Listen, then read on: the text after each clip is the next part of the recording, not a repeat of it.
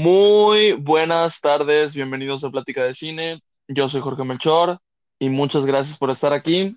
El día de hoy tenemos un podcast muy especial, ya que es el segundo aniversario de Plática de Cine y no solo eso, el podcast se vuelve aún más especial porque tenemos de invitado a el director, escritor, editor de Una Sor Juana, Emiliano Ágeler. Hola. Hola, ¿cómo estás? Muchísimas gracias, ¿eh? Y también productor y todo, porque pues es cine independiente. Claro, también productor. Es lo que Este, hay. sí, sí, sí. Bueno, eh, este Emiliano, pues como saben, ya había estado aquí en el podcast un par de veces y, y en esta ocasión se, se une de nuevo, pero ahora para hablar acerca de su cortometraje, de, de su primer cortometraje, Una Sor Juana. Hace poco tu cortometraje participó en un festival de cine, en el Tecmi Film Festival, y fue proyectado tu cortometraje en Cinemex. Cuéntame cómo, cómo viviste esa experiencia. Pues mira, a ver, se proyectó por la categoría de corto veracruzano, entonces, pues la verdad estuvo padre porque fue la primera vez que pude ver un proyecto mío en, en un cine en pantalla grande, que creo que es lo que todo realizador y toda persona que quiera hacer cine es, pues lo que desea, ¿no? Poder al menos ver tus proyectos en una pantalla grande. Y pues fue muy padre todo. eh, al final, pues no ganamos, pero tuvimos nuestro reconocimiento porque pues el simple hecho de estar nominado en un festival ya es una experiencia chida. Y pues realmente, pues muy chingón, güey, la neta. Sí. Aunque en ese momento, cuando estaban por proyectar, porque nosotros fuimos el segundo corto proyectado, realmente yo estaba muy nervioso porque no sabía cómo iba a reaccionar la gente, ¿sabes? O sea, al final no... to- todas las personas que habían visto el cortometraje, que yo sé que lo habían visto, pues es unas personas que son como cercanas a las que les muestras y todo eso, y no sabes cuál es su reacción, eh, como a lo mejor genuina si no fuera tuyo. Entonces el poder ver a extraños viendo tu proyecto y que a algunos les guste y que algunos incluso voten por ti o te feliciten, es una experiencia única y que a pes- yo te lo juro que durante la proyección me quería salir por el nerviosismo y había escenas donde dije, me daba miedo de que se rieran, ¿no? Por- porque son escenas que creo que ahorita las veo y podrían haber sido corregidas con mejor planeación o cosas así. Sí, justamente yo fui uno de los pocos privilegiados que pudieron ver el cortometraje antes de su proyección. No pude ir a, a la proyección porque tenías sala llena. Eh, estaba lleno eh, esa sala. ¿Qué, qué tal estuvo eso? Sí, te digo, justo eso también, el tema de ver tanta gente era lo que más, este, como que nerviosismo me daba, porque eh, pues yo también quería invitar a varios amigos, pero al final no se pudo por, por eso de la sala llena, pero pues realmente sí fue, eh, o sea, fue, eh, fue esa parte como de la magia, al final de cuentas, o sea el que estuviera lleno, el que pudieras ver reacciones como que genuinas y el estarme cagando de miedo, fue como que muy, muy especial en, en ese momento. Bueno, eh, hablemos un poco acerca de cómo fue la realización del cortometraje Una Sor Juana. ¿Cómo fue que se concibió? ¿De dónde llegó la idea? ¿Cómo fue que dijiste, bueno, voy a, voy a hablar acerca de esto? Y, pues eso, básicamente. Pues mira, eh, principalmente fue por un, por un festival de la escuela de Tecmilenio que tenía mucho que ver con las ODS de la ONU. Y nosotros decimos hablar sobre eh, hacer un cortometraje que tenía que durar como cinco minutos de la ODS de- ¿cómo se llamaba? De instituciones confiables y todo eso. Además que tiene mucho que ver con, yo por ejemplo, yo soy muy fanático de Cancerbero. Entonces hay una canción que es Mundo de Piedra, que más o menos habla sobre un poco de la negligencia de los policías y y todo eso, y de hecho acaban similar, ¿no? Con una reportera hablando, el texto de hecho es bastante similar y está muy basado en esa canción de Cancerbero. Y pues fue realmente una experiencia complicadísima porque lo hicimos en dos semanas, entonces eh, pues creo que nos hubiera quedado mejor si hubiéramos tenido más tiempo de realización, pero dos semanas fue lo que tuvimos eh, para la preproducción, para la escritura del guion, que nada más en escribir el guion se nos fue casi semana y media entonces, realmente el, el grabarlo fue dos, tres días antes de entregarlo, hicimos el scouting y nos organizamos para los días que íbamos a faltar. Eh, dos días antes, eh, o sea, el día de entregarlo, bueno, pues ese día que se entregaba, antier de ese día, fuimos a grabarlo y nada más el mismo día que se entregaba, o sea, el día antes de que cerrara la oportunidad, pues lo editamos todo y fue una, fue una chinga porque grabar un cortometraje en un día, por mucho que sea de cinco minutos, pues fue un reto y sobre todo el hacerlo en una misma locación, casi casi, el, eh, la escritura sumamente rápida, que no hubo proceso de storyboard, no hubo proceso de, de hacer casi nada más que conseguir un poco los vestuarios y la edición en un día fue una fría porque luego, eh, como yo tengo una computadora muy lenta, que no corre siempre el Premiere y menos a 4K, pues fue, fue una chinga, pero pues lo pudimos sacar, realmente quedó bastante mejor de lo que, de lo que creía que iba a quedar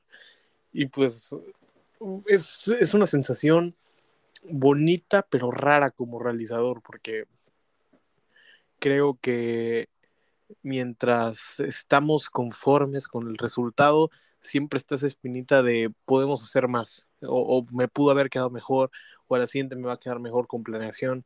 Ahorita estoy escribiendo dos, entonces, pero ya con más planeación y que espero que si se puede sacarlos en 2024.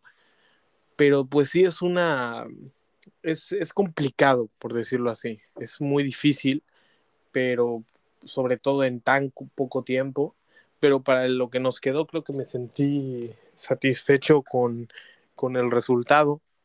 Al final con, con, los recursos que teníamos, creo que dimos un, un muy buen resultado. Eh, la primera edición, que pues al final de cuentas no, no fue la, la versión que se proyectó, pero cuando vi esa primera edición que ya tenías completa, eh, me encantó el cortometraje, o sea, me fascinó y, te mandé, te lo dije, que me había gustado bastante. Ah, y pues siguiendo en la línea esa de que iban a las prisas, que tuvieron un, un periodo de dos semanas para escribir, para eh, preproducir, para grabar, para editar, eh, pues fue eso, a las prisas, pero sí, sí se vio como que esa naturalidad en lo que tú querías contar por lo que tú me dices que previamente ya tenías inspiración en, esto de, de Cancerbero. Eh, cuéntame cómo fue el día de la grabación, porque tengo entendido que solo fue un día en el que grabaron. Así que cuéntame cómo fue el proceso, cuántas horas estuvieron grabando y cómo viviste eso. Pues mira, eh, Ah, por tema de guion se tenía que grabar en la mañana y en la noche, ¿no? Porque se supone que tenía que ser como eh, la parte de que fuera plena luz del día, lo de, lo de la parte de la corrupción y lo del pedir la mordida.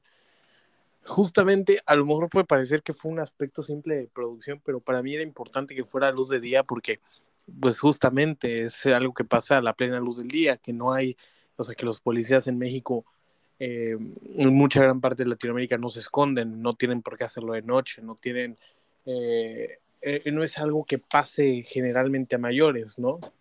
Entonces, pues realmente para mí sí era como que esa parte un poco simbólica que fuera en el día. Nosotros, te digo, hicimos el scouting, teníamos planeado hacerlo en otro, en otro fraccionamiento, porque pues en la producción se nota mucho que es un fraccionamiento, pero durante, nosotros llegamos a un fraccionamiento, eh, eh, a otro fraccionamiento durante el scouting de un amigo que se llama Marco. Pudimos hacer todo, eh, ver bien, yo tomé fotos, más o menos ya sabemos qué calles queríamos usar para que se vieran más deshabitadas y no se veía tanto como fraccionamiento. Pero el punto es que llegamos eh, nos instalamos como a las 8 de la mañana. Al final llegaron todos, cada quien llegó por su parte, pero estábamos ahí a las 8 de la mañana. Se nos hizo un poquito tarde porque un compañero llegó como 8.17, 8.20 por ahí. Entonces, pues llegamos un poquito tarde, pero empezamos a grabar. Estuvimos grabando ahí por unas dos horas y media hasta que un vecino del, del fraccionamiento nos reportó porque veía, los veía disfrazados de policías. Y, golpeándose, ¿no? Sí, sí, sí, llegaron los policías de verdad a, decirnos que, bueno, los de, los de seguridad del fraccionamiento, a decirnos que qué onda y qué estábamos haciendo y que si era un ah. policía de verdad. O sea, Sí, y, creyeron que era un policía, ¿verdad? Nosotros les tuvimos que explicar, les tuvimos que mostrar la convocatoria. Nos tuvieron ahí como unos 10, 15 minutos. La verdad no fue tanto problema, o sea, nada más fue como el tema de, de hacerla de todos, pero no hubo problema mayor.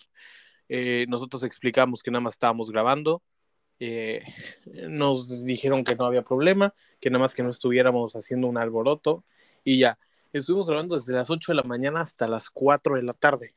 O sea, fue muy complicado y aparte a pleno luz, o sea, pleno sol de Veracruz, dando todo lo que da. Este, yo, por ejemplo, hay tomas en las, sobre todo la toma con él está como que se agacha a pensar después de haber matado a él, al personaje este, que en este caso es Eduardo.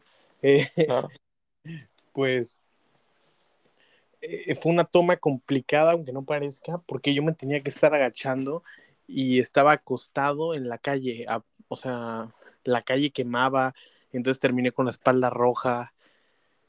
Y fue muy complicado, pero después de todo eso y después de parte donde de verdad yo me estresé y ya hubo una parte donde yo me llegué a estresar muy fuerte en ese día de grabación porque estábamos con calor, estábamos con sed, estábamos enojados, la toma no salía, algunos habían perdido cosas como la pistola que no la encontrábamos.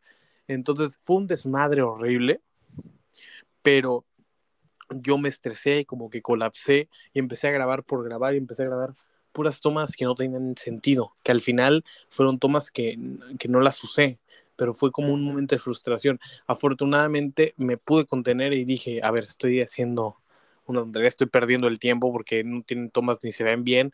Entonces me calmé, tomé un poco de agua y pues ya, podemos continuar. Acabamos esa parte y nos fuimos a comer, cada quien se fue por su parte. Eh, Eduardo, que era el actor, y Angie fueron a, que era mi eh, director asistente, bueno, asistente de dirección, mejor dicho. Eh, se fueron a comer ellos, yo me fui con Maite, que también era asistente de producción en ese momento.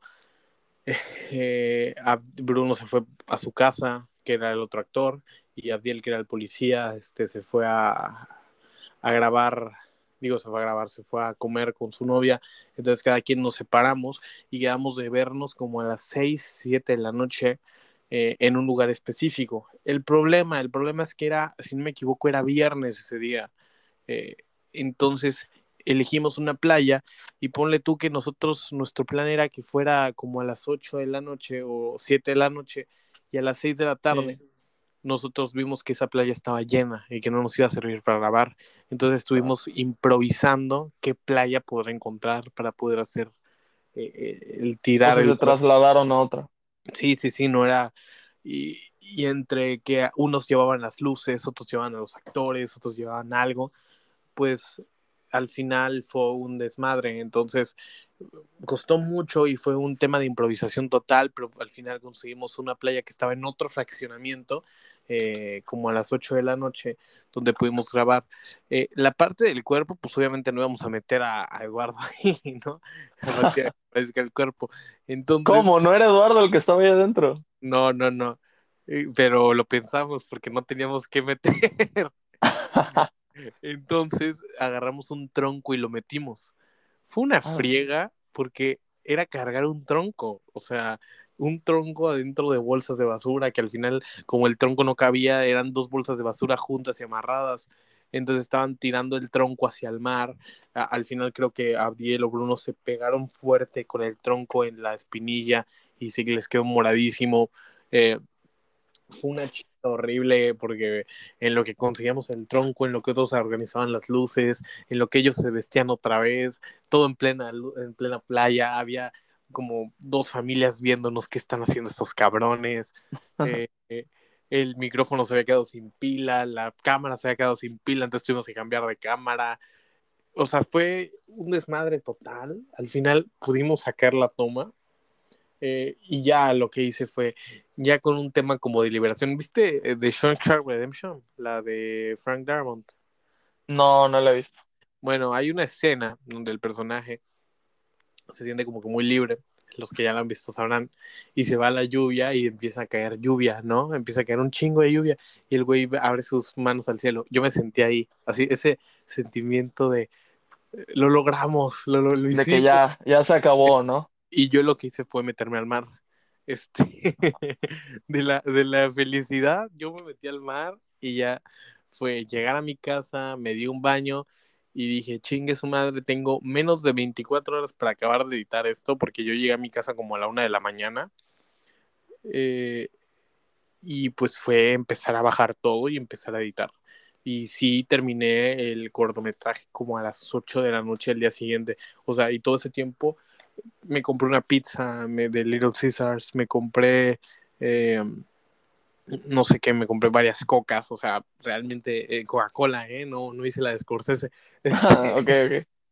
Eh, y empecé a tomar, o sea, realmente fue para mantenerme despierto y al final me quedó bien porque como te digo que no corría mi, mi computadora el 4K para poder ver lo que yo estaba haciendo, tenía que exportar el archivo entero para ver, o sea, realmente yo estaba editando como a, a ciegas y realmente pues, fue muy difícil, pero yo que vengo editando y vengo jugando con la edición, porque a mí siempre me gusta editar, eh, porque yo, por ejemplo, cuando tenía como 10, 11 años, yo quería ser youtuber como el wherever, y entonces hacía mis sketches con mis amigos y yo los editaba en iMovie, entonces desde ahí empecé a hacer eh, un poquito de cine, y entonces de, edición ya, ya sabía, eh, ya, ya me la sé al derecho y al revés, yo con 14 años, cuando empecé a ver Marvel, este, me metía, me metía a After Effects y jugaba en After Effects para hacer yo mis propias ediciones con tutoriales en YouTube. Entonces, realmente yo de edición sí sé y siempre he sido muy autodidacta porque cuando yo quería hacer como esos videos, eh, yo me acuerdo cuando salió Justice League en 2017, yo me mamaba Flash y yo quería hacer esos efectos de Flash corriendo y los hacía. Digo, no me quedaban tan bien como en la película, obviamente, pero eh, creo que todo eso me dio como que las herramientas necesarias para poder editar a ciegas un cortometraje. Y entonces, cuando yo lo estaba editando, te lo juro, tuve que exportar el proyecto como ocho veces. Entonces, este. Ah. Sí, lo di, agarré un disco duro, porque no, mi computadora no tiene espacio tampoco. Entonces, pues al final fue una chinga, pero la sacamos y lo, pudimos estrenar. Claro. No, me encanta justamente lo que dices, al final de cuentas, como que se planea todo previamente para que ese día de grabación salga todo a la perfección, el itinerario quede, quede correcto, pero al final de cuentas hay un buen de cosas que no están previstas y que salen y que tienes que inventar sobre la marcha, aparte de soportar estrés y todas las cosas que, que te, que te lleguen. No, no sabía todo eso de, que te llegó seguridad, del vecino, de que Abdiel se pegó con el tronco. Son un buen de cosas, pero, pero pues al final de cuentas cuando el resultado está ya, ya hecho, definitivamente vale la pena. Em, ahora, hablando justamente de ese día de grabación, yo quiero saber algo. Em, ya ves que pues obviamente pues tú ves el cortometraje y pues ves la primera escena, hasta la última escena, pero no siempre la primera escena que sale en el cortometraje eh, o en una película, pues es la primera escena que se graba, ¿no? Eh, quiero saber cuál fue la primera, la primera, primera escena que grabaste de una Sor Juana. Mira, en ese caso sí tuvimos la fortuna de poder grabar todo en orden cronológico. Entonces, ¿Qué? Sí, porque porque como todo sucede en la misma locación, y como ellos no son actores profesionales, fue una decisión pues muy sencilla de hacer un poquito el esfuerzo, porque al final era un esfuerzo mínimo el que tenemos que hacer para movernos, porque todo se grabó básicamente en dos, tres calles, entonces en las mismas. Y creo que eso ayudaba mucho, por ejemplo, a la naturalidad de los actores, el que se grabara. La primera escena que se grabó fue la escena justamente de Eduardo eh, hablando en el auto. Entonces, pues la primera que se ve.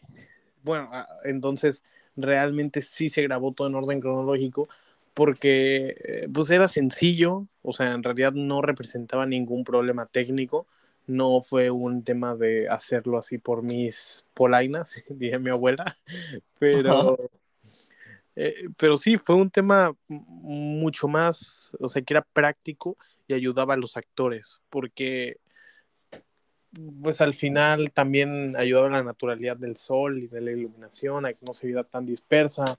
Eh, al final los carros se tenían que mover, entonces como que todo se estaba moviendo, entonces nosotros nos fuimos moviendo con el rodaje y como cómo iba avanzando la historia. Así que sí, entonces en este caso específico y puntual, sí se hizo en, en orden cronológico. rara vez es así, pero esta vez sí. Muy interesante, ¿eh? Yo no, yo no lo sabía. Además, Este, además, como te comenté que lo hicimos en dos semanas, tampoco nos dio para hacer un plan de rodaje.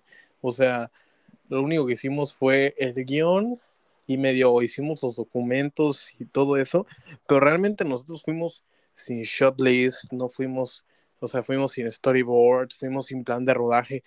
Todo yo ya lo tenía como que muy conceptualizado y como que todos esos documentos yo los hice en mi mente, ¿no? O sea, yo sabía qué tomas quería hacer, yo sabía qué tomas quería que se vieran todos. Entonces, no fue un tema de que fue improvisado, o sea, realmente no, pero sí no nos dio tiempo de poder plasmarlo en papel. Entonces, creo que ese fue un reto también como director para mí, el decirles, a ver, yo tengo en mente esta escena. Yo sé exactamente cómo quiero que se vea. Yo sé cómo funciona en el montaje. Yo ya lo sé. Lo tengo desde el que escribí el guion ya sé cómo quiero que se vea, pero no te lo puedo poner en un papel porque no da tiempo.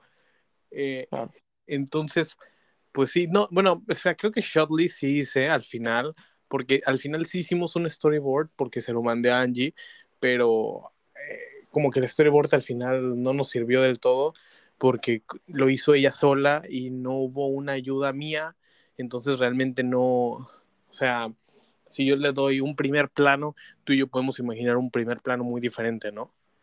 Sí. Entonces, si bien nos ayudó ese storyboard, porque al final, pues hubo, realmente se usó una o dos veces, pero como para entender un poco de continuidad, pero no nos ayudó para, eh, para todo lo que representaba el, eh, lo que se ocupa un storyboard, pues. Sí, al final de cuentas, eso se usa para que todo el equipo esté en sintonía, pero si tú ya lo tenías bien conceptualizado y si lo lograste transmitir a todo el equipo, pues no hay ningún inconveniente. Em, ¿qué tal fue trabajar con pues personas que no son actores y al final de cuentas tu primera experiencia pues dirigiendo a, a alguien? Fue complicado y por ejemplo en el caso de Eduardo y Abdiel, eh, agarramos a ellos, o sea, a Eduardo lo agarré por un tema de que él estaba dispuesto, ya me había mostrado este ojos negros incluso antes de conocerte, creo yo, o sea, algunas tomas porque pues él estaba ahí y me enseñó el maquillaje y toda la onda. Eh, pero, y Abdiel, pues, es un poco similar a la actitud del, del guardia, o sea, del, del policía, perdón. Ajá. Entonces busqué como que ese, ese estilo de actores y por ejemplo al final es como ellos interpretándose un poco a ellos mismos, pero en situaciones muy diferentes de su vida cotidiana. Pero en el caso de Eduardo y Abdiel y Bruno, que son los actores, realmente eran actores que no, que no se relajaban al momento de actuar, o sea, no conseguía esa naturalidad en ellos, parecía mucho que estaban actuando me acuerdo mucho del problema que yo tuve con Eduardo, que es que eh, él dice que era de broma, pero yo no lo sé, y, incluso así inconscientemente, y tú sabrás por qué tú también nos dirigiste, pero que de repente hablaba como doblaje de, mm. de, de, Nickelodeon, ¿no? Claro. Entonces, afortunadamente, yo lo que hice y lo que pensé que era lo mejor era, en vez de tomar dos días de rodaje en separados, agarré un día de rodaje, pero un día, o sea, que fueron unas horas, o sea, ni siquiera fue mucho, pero de ensayo con los actores. Ah, ok, ok. Entonces, sí tuve lo, la oportunidad de ensayar con ellos y sin cámaras y sin todo eso y sin el set dijimos, no vamos a gastar tiempo en, en dirigirlos sin que ellos sepan que quiero. Entonces les empecé a transmitir las ideas, ¿no? Eh. Eduardo, al final tuvimos un avance espectacular con Eduardo en los ensayos, con Abdiel también. Abdiel creo que era, desde mi punto de vista, el mejor y, y lo que le faltaba era relajarse o soltarse porque no tenía esa soltura. Eh, estaba como que muy tenso y era como que muy tímido eh, en este caso. Y Bruno también al final eh, eran muy sobreactuados, entonces en el caso de Eduardo y Bruno fue como bajarle a la sobreactuación, poderlos como aterrizar en este eh, estilo un poco neorrealista al final. Ajá. Y ¿Y no Eh, te desesperabas?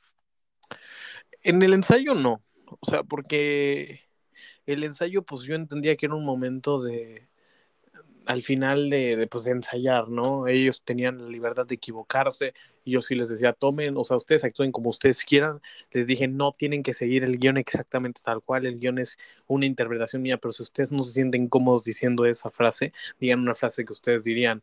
Y yo sí era mucho interrumpirlos, o sea, por ejemplo, Eduardo estaba a mitad de una escena eh, y yo le decía, a ver, no, no me gusta esto, vamos a volver a empezar. Intenta hacerlo de esta manera, ¿no? Baja la voz, eh, relájate más. O sea, no, yo sí entiendo que decirles como actúa más miedoso no es una indicación razonable, ¿no? Porque ellos ya saben uh -huh. cómo tienen que actuar. Pero sí les decía, como mira, tienes la voz muy baja, intenta subirla un poco. O, ¿sabes qué? Míralo a los ojos. O, ¿sabes qué? Ponte en esta posición. Eh, háblale un poquito más despacio, ¿no? Eh, sí. Ponte, o sea, sé más fuerte en, al momento de tú pedir la mordida, ¿no? O, o, ponte como que estás viendo hacia los lados, porque pues esa es una interpretación que buscamos. Entonces, fue complicado, porque al final, como ya lo dijo, todo el pinche rodaje fue complicado desde la preparación, pero pues lo pudimos sacar y muy bien porque este el, el, ensayo ayudó bastante. Yo, por ejemplo, sé que los próximos cortometrajes que haga voy a buscar hacerlo obviamente con más preparación, más, uh, perdón, más pre, pre, preparación, más preproducción, más este pensamiento, más todo esto, pero el ensayo me parece que es una parte vital para poder entender cómo funcionan los actores y para acoplar la historia de los actores y que los actores acoplen a la historia. Tiene que ser como una síntesis perfecta entre ambos puntos, porque eh, los actores se tienen que sentir cómodos con el personaje que están interpretando. O sea, necesitan para sacar una gran interpretación, sobre todo con actores que no son actores de profesión, que son actores que, pues, como decíamos, un neorrealista, ¿no? Al final, el neorrealismo italiano no agarraba a un hombre de la calle, a un obrero, y lo volvía y lo ponía a actuar como un astronauta, ¿no? Porque el señor no entiende qué es ser un astronauta. Lo ponía como un obrero, como alguien de, de su misma clase. Es similar lo que pasa con Yalitza en Roma. Eh, no uh -huh. agarras a Yalitza y la pones como eh, una mujer que es presidenta de Taiwán, porque pues uh -huh. nos, ni yo entiendo, ni tú entiendes, ni ella entiende, y a menos eh, al menos en esta parte del mundo, nadie entiende que es el presidente de Taiwán. Entonces, yeah. entonces lo pones en un aspecto en los que se puedan sentir identificados y puedan sacar su mejor interpretación. Y en el caso de Yaritza, con un director como Escuarón y con un talento nato que ella tiene, pues realmente sí puede sacar una buena interpretación. Eh, acomodando las dos cosas, la historia al personaje, o sea, la, la historia al actor y el actor a la historia. Tiene que haber una mezcla perfecta que, pues es difícil de alcanzar, pero mientras más te acerques a esa, a esa, pues a esa síntesis, creo que mejor te puede salir eh, el cortometraje, la película, la serie o lo que estés haciendo. Ya, este, me encanta. Quería hacerte, tenía mucho interés en hacerte esta pregunta porque siento que hiciste un trabajo muy bueno con, con tus actores. Obviamente, este, responsabilidad tuya y responsabilidad de ellos, pero, pero ya vi, o sea, la clave definitivamente sí, sí te creo que esté en el ensayo, porque al final de cuentas, si empiezan a actuar el día de la, de la grabación, pues ya es como que como que presión y no se logra esta síntesis que tú, que tú marcas. Em, bueno, como ya lo mencionaste, has estado mencionando que quieres seguir haciendo cortometrajes. Em, entonces quería preguntarte que, bueno, ya me hablaste de Wherever Tomorrow y de Cancerbero, pero sí quisiera saber qué, qué película o, o películas te, te inspiraron y te motivaron para para decir, yo quiero dedicarme a hacer esto y para creer que, que lo puedes hacer? Bueno, mira, eh, para empezar, yo creo que la película, o sea, es, es complicado porque al final es una mezcla como de, de, de, de muchas sustancias eh, que nos llevan hasta esa película cumbre, ¿no? Mi película como cumbre más importante en esta idea de querer hacer cine, sin duda fue el, este, La forma del agua de Guillermo del Toro, que creo que es la misma que tú. Eh, Sí, es, yo, fue bueno, un despertar. Ajá. claro, yo la vi en 2018, porque aquí llegó en 2018. Eh, o sea, yo salí del cine diciendo, güey, quiero hacer esto el resto de mi vida. O sea, yo quiero crear esto. Eh, pero acuñarle todo ese peso a, esa película creo que sería también una falta de, de, pues, honestidad mía de, de todas las películas. Yo cuando era niño, o sea, muy niño, de que cinco tantos años, cinco o seis años, cuatro años por ahí, mi mamá me ponía muchas películas de Disney. Sobre todo, por ejemplo, me gustaba Buscando a Nemo. Bueno, esta no es de Disney, pero me gustaba mucho Madagascar. Eh, me gustaban mucho, pues, ese tipo de películas. Entonces, eh, yo le decía a mi mamá que yo quería ser director de cine, o sea, bueno, no le decía director de cine, yo decía, yo quiero hacer películas de grande. Entonces, Claro. de ahí venía también ese gusto desde muy pequeño. Y me acuerdo que en mis primeros años de vida, que yo tengo memoria, me regalaron en Navidad Santa Claus una cámara. Entonces yo de repente grababa mis juguetes y me gustaba mucho eso. Después de bastante tiempo, donde yo tenía como que ese gusto, em, hay dos grandes pasiones que vienen por mí. Y uno es que yo empiezo, me empieza a gustar ya cuando era como un prepuberto mucho el cine de Marvel. Pero mm, rara vez, porque yo, yo cuando veía las películas de Marvel jamás dije quiero hacer cine. Yo decía quiero hacer cómics. Eh, me, me, explico.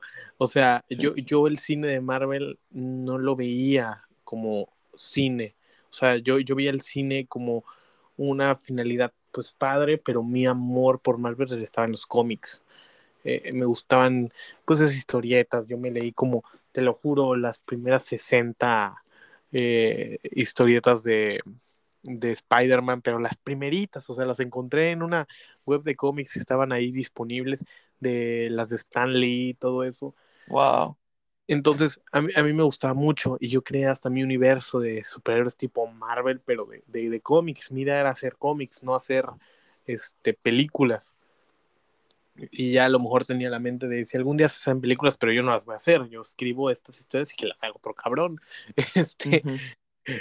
Y, también me llevó mucho la pasión por el fútbol específicamente. Entonces, ahí en esos dos, como que el cine lo dejé muy de lado. Como que nunca tomé en serio el cine hasta ese momento. Después, cuando yo tengo justamente 15 años, en 2017, llego y empiezo a ver este eh, eh, dirigí una obra de pues una obra de teatro en mi escuela porque todos los años hacía una como un torneo que se llama La Calabaza, que la calabaza es como en Halloween se hace una obra de teatro con una temática y esa temática es a través de, de pues de poner una calabaza, o sea, la, la, calabaza tiene que ser como una como a, algo importante en la obra, ¿no? Como un tótem. Entonces, sí, por eso le dicen la calabaza. Ese ok. año tocó ser superhéroes, ¿no? Yo no había dirigido ninguna hasta ese año, que era el último año de mi generación y que nunca habíamos ganado una calabaza. Entonces pasa que nosotros eh, em, empezamos una discusión entre que unos querían hacer una de Spider-Man y yo quería hacer una de Batman, donde Batman, eh, eh, o sea, secuestraba al Joker a Nightwing y Nightwing le cortaban la cabeza y le ponían una calabaza. Entonces, esa era mi obra. Y pues fue, una chinga horrible, o sea, fue como hacer un cortometraje prácticamente. Básicamente es así, es mi ópera prima, esa, esa obra. Claro.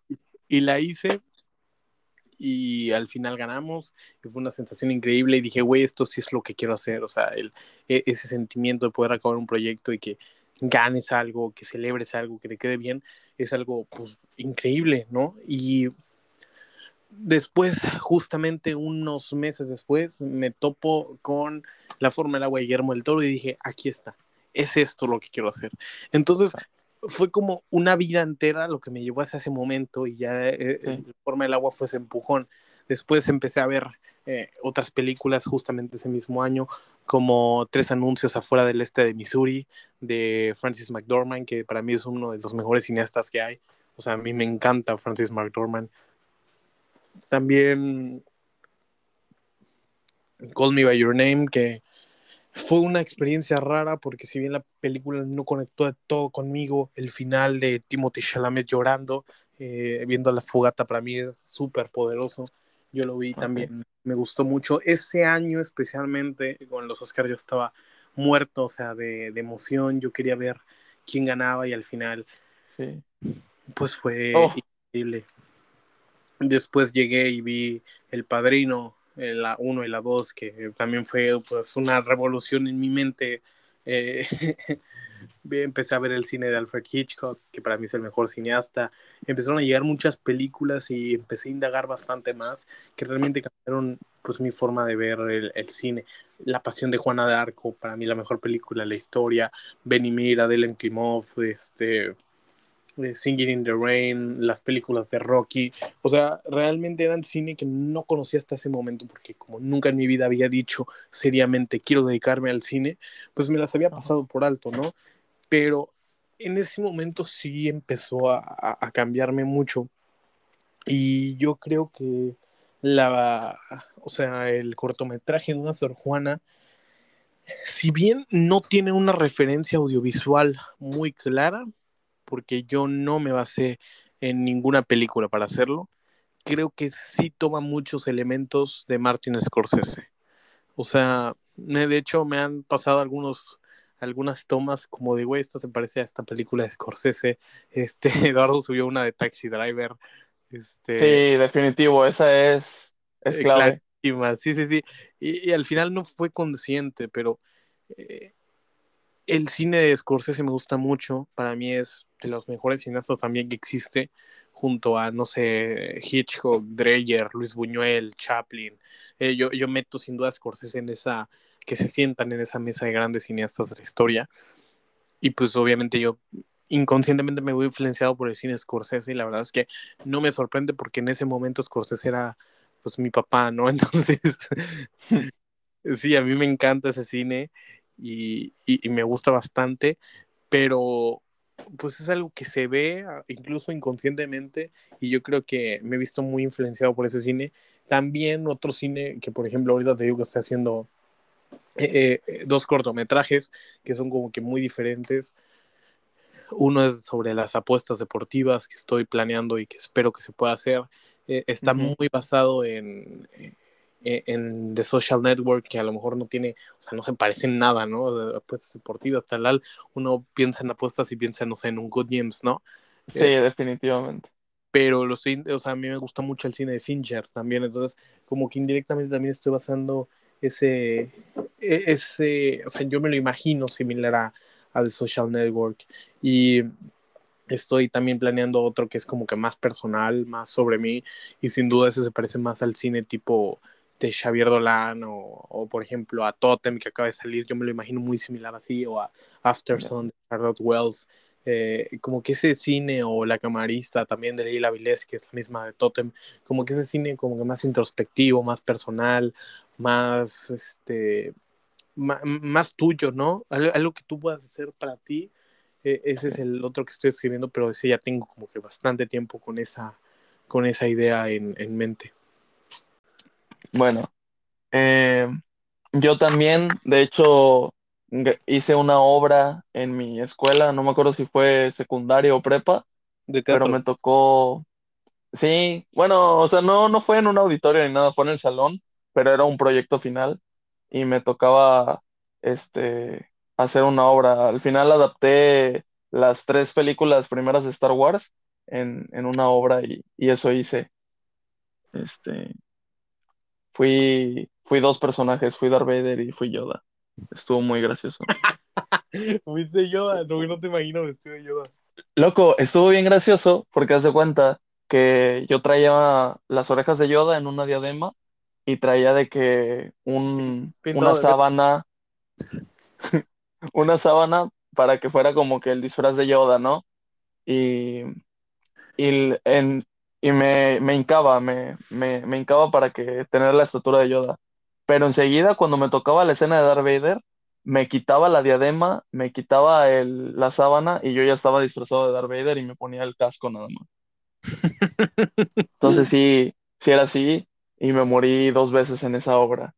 Este, estuvo, estuvo muy padre. Sí, pero, pero bueno, lo que mencionaste de, de, de Eduardo y la escena de Taxi Driver, justamente yo, yo había visto hace poco tiempo la de Taxi Driver y le mandé esa, ese frame, le dije que era, que era idéntico. Y, y pues sí, Eh, un dato curioso, Eduardo en los dos cortometrajes que ha aparecido se ha muerto. ¿Qué opinas de eso? Es verdad, es, va, va a ser como el, el actor que se llama Héctor en todos sus personajes y siempre Ándale. a ser chicano. Entonces, así, así le va a pasar a que siempre va a ser un güey que se muere. Sí, sí, justamente. Bueno, te, te tengo otra pregunta. Esta, esta pregunta es la última que te tengo. A ver, Y este, ¿cuál es tu etapa? Porque pues ya me has contado que has hecho muchas cosas, que te ha apasionado editar, te ha apasionado escribir una obra y, y pues todo esto. Entonces, ¿cuál es tu etapa favorita? Eh, ¿la escritura, o sea, el guion, el, el concebir una historia? eh, ya cuando lo estás grabando, o sea, ese día de, de grabación eh, o la edición. ¿Cuál dirías que es tu, tu etapa favorita? La que yo más creo disfrutas. que ninguna cuando lo ves. Este, no, a ver, Cuando lo ves. Es que son, mira, eh, la parte de la escritura es, es raro porque me gusta la preproducción, pero la escritura no me gusta. O sea, me gusta, pero no me gusta, no sé cómo decirlo. Eh, me frustra mucho porque a veces no sé cómo concebir o cómo plasmar una idea. Yo tengo muchas ideas, ¿no? Pero son ideas complicadas porque las termino asociando a otras ideas que ya existen o simplemente son muy complicadas de hacerlas o etcétera, etcétera, etcétera. Hay muchas limitaciones, tanto creativas, tanto como personales, tanto como de financiamiento. Entonces realmente es muy complejo para mí el concebir una idea que yo diga es la idea perfecta, ¿no? Porque desde que escribo un poco más, me doy cuenta que tengo más ideas, pero soy más exigente con esas ideas. Entonces, tampoco quiero tener una idea y hacer un guion únicamente porque tengo esa idea y tengo que hacer un guion, ¿no? Quiero una idea que me guste y eso es complicado desde mi punto de vista.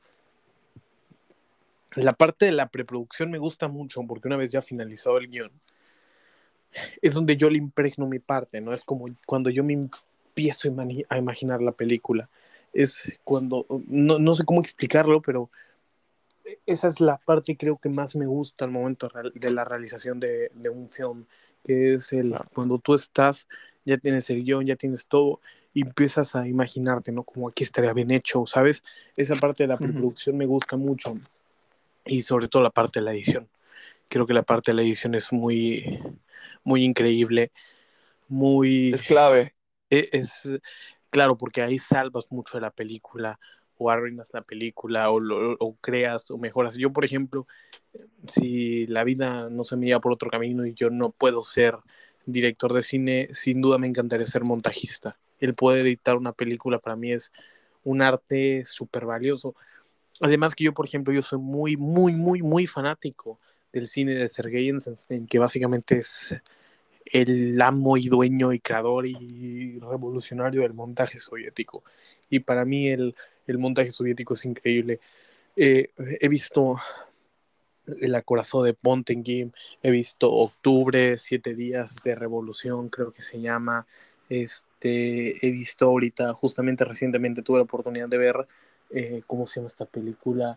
El hombre con la cámara de, bueno, no sé cómo se llama la traducción, pero es de Man with a Movie Camera. Mm, he visto Strike. Eh, entonces a mí realmente me gusta mucho eh, la creación del montaje, el, el, el, cómo puedes adquirir una escena totalmente diferente. Estaba viendo un documental sobre montaje el otro día, como por Ajá. ejemplo en la lista de Schindler, hay una escena donde no hay un silencio, pero gracias al montaje se crea un silencio que es muy dramático y que es clave para la escena.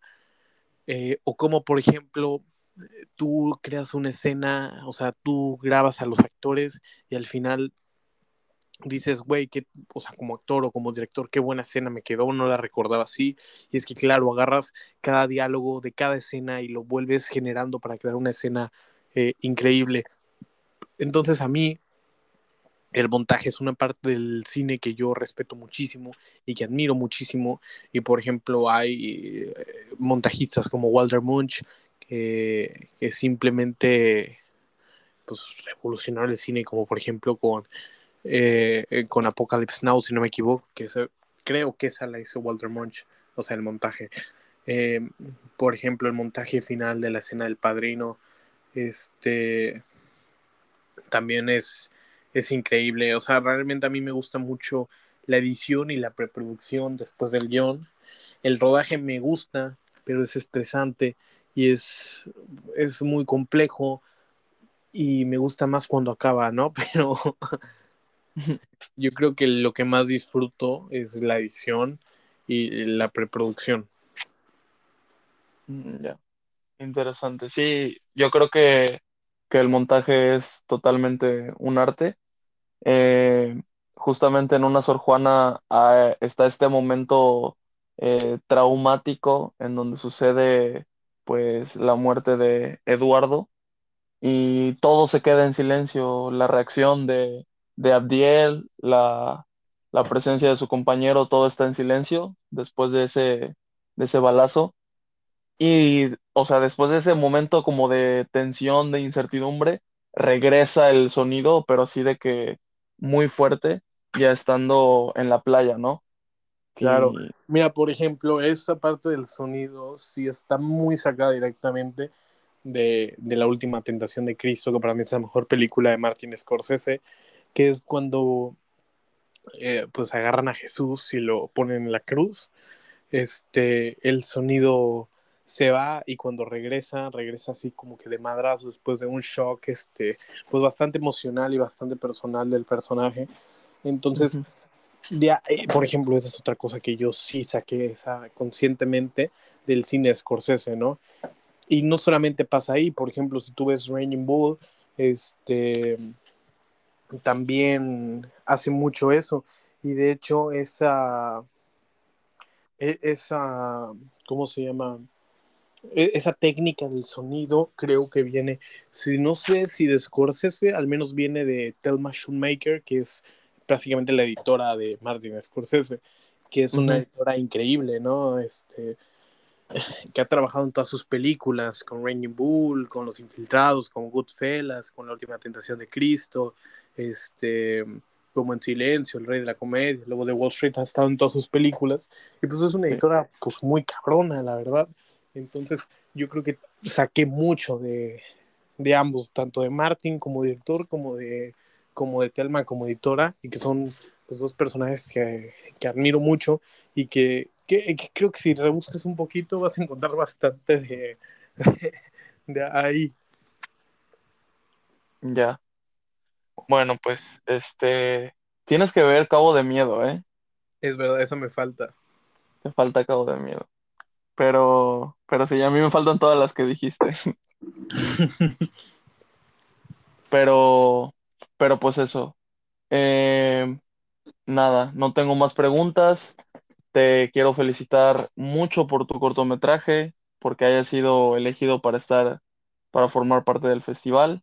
Eh, decirte que te admiro mucho y pues nada, algo más que, que quieras agregar. Pues no, pero ahí voy a estar trabajando en otros proyectos y espero volver a estar aquí. Te quiero mucho, Jorge. Y pues muchísimas Gracias, gracias. igual.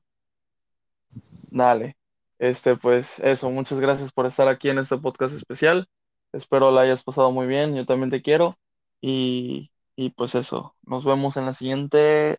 Despídete. Bye. No me ves, pero estoy despidiéndome con la mano. Ah, ok, ok, ok, ok. No, pero sí te ven. O sea, cuando dices eso, en realidad sí te están viendo. Ah, ok, de que tienes cámaras en mi cuarto. Sí, de hecho.